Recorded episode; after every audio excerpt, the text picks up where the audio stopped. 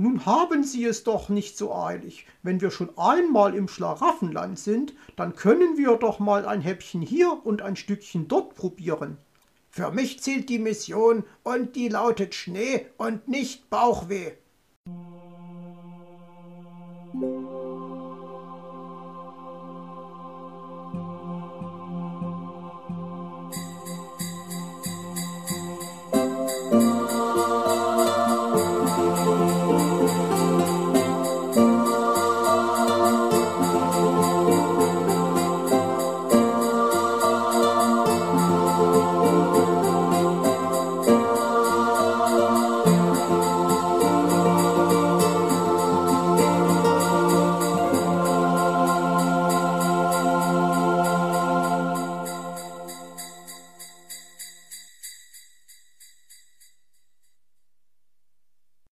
Verzögerungstaktik.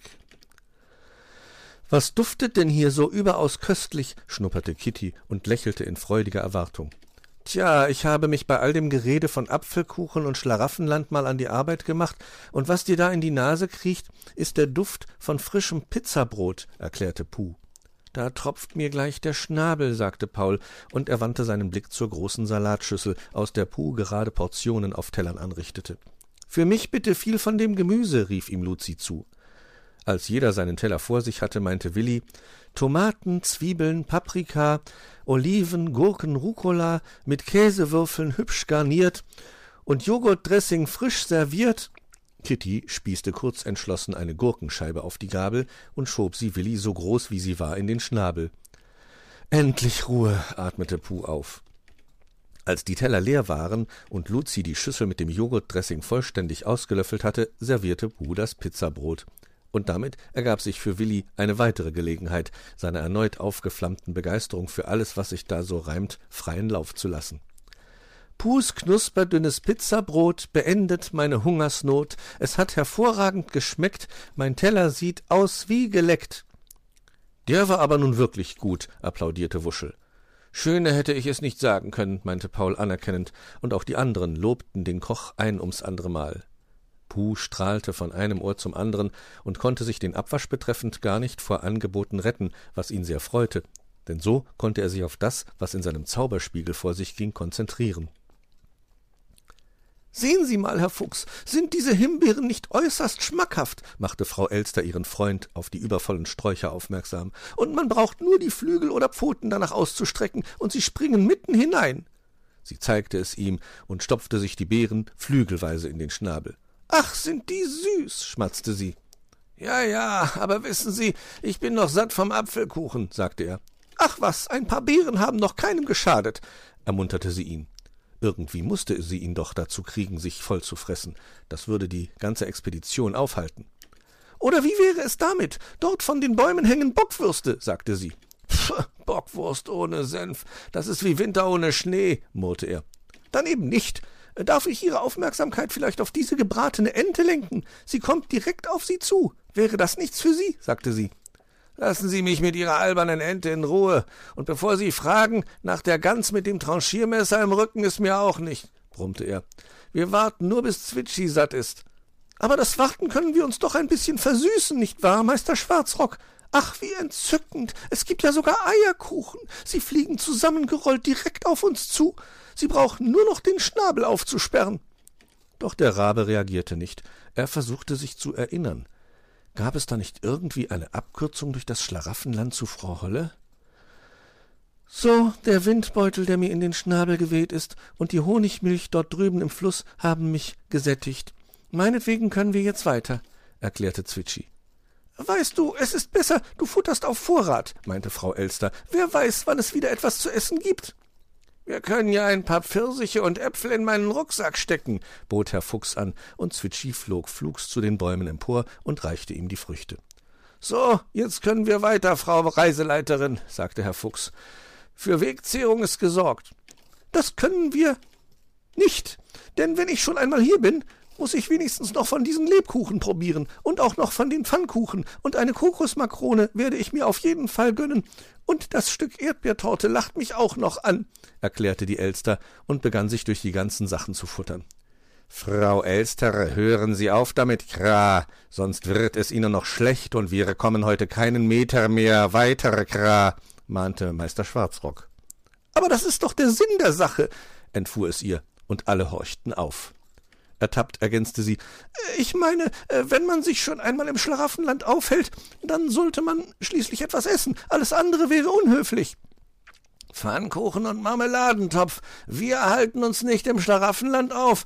Es kommt mir so vor, als halten Sie uns im Schlaraffenland auf. Ich verstehe nur nicht, wieso, schimpfte Herr Fuchs und riß ihr die Kokosmakrone aus dem Flügel.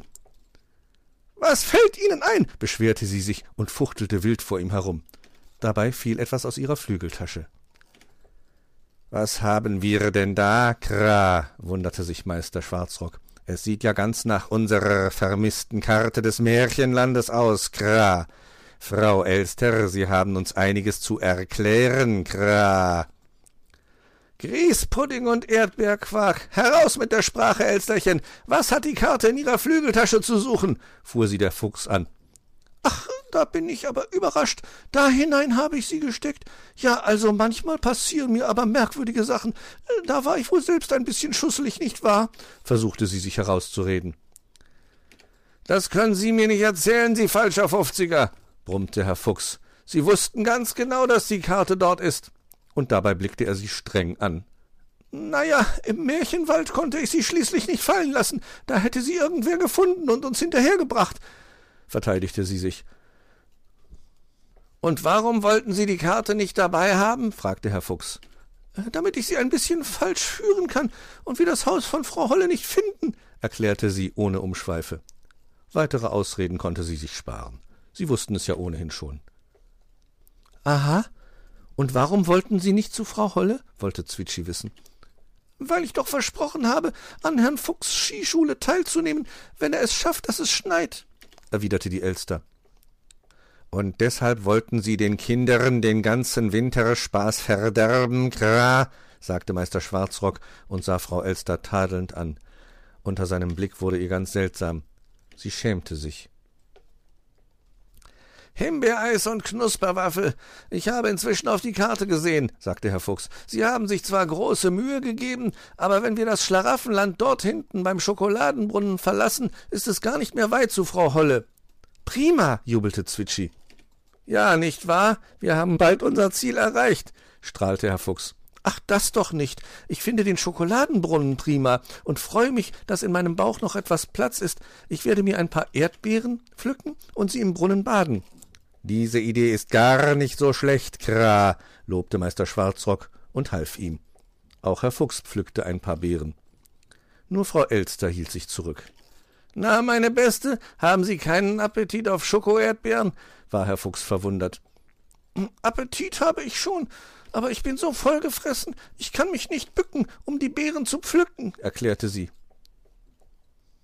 Na gut, ich werde auch für Sie drei besonders große Beeren sammeln, obwohl Sie es nicht verdient haben, sagte Herr Fuchs, und die Elster bedankte sich und bot an, alle Beeren in ihrer Flügeltasche zu transportieren.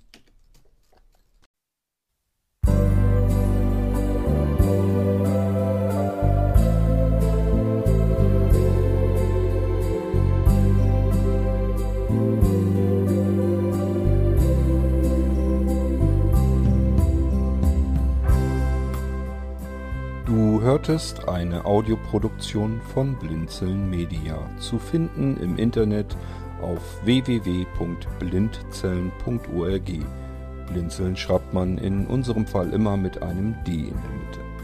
Wenn du uns gerne kontaktieren möchtest, so geht das einerseits per E-Mail an podcast.blindzellen.org oder du verwendest dafür unser Kontaktformular auf unserer Homepage direkt zu finden unter kontakt.blindzellen.org. Wenn du uns einen Audiobeitrag für die Sendung zukommen lassen möchtest, dann benutze doch hierfür am einfachsten unseren Podcast Anrufbeantworter. Den erreichst du im deutschen Festnetz unter der Telefonnummer 05165 439 461. Und wenn du aus dem Ausland anrufst, dann ersetze einfach die vorangegangene 0 gegen die Ländervorwahl für Deutschland. Das ist die 0049. Wir freuen uns über Lob, Kritik, eine Rezension oder Bewertung unserer Audioproduktion dort, wo du sie gehört hast. Konnten wir dich hiermit gut unterhalten und informieren? Du findest bei Blinzeln zahlreiche weitere Audioproduktionen aus allen Bereichen und zu allen Themen. Entweder bei uns auf der Homepage www.blinzeln.org oder dort, wo es Podcasts gibt.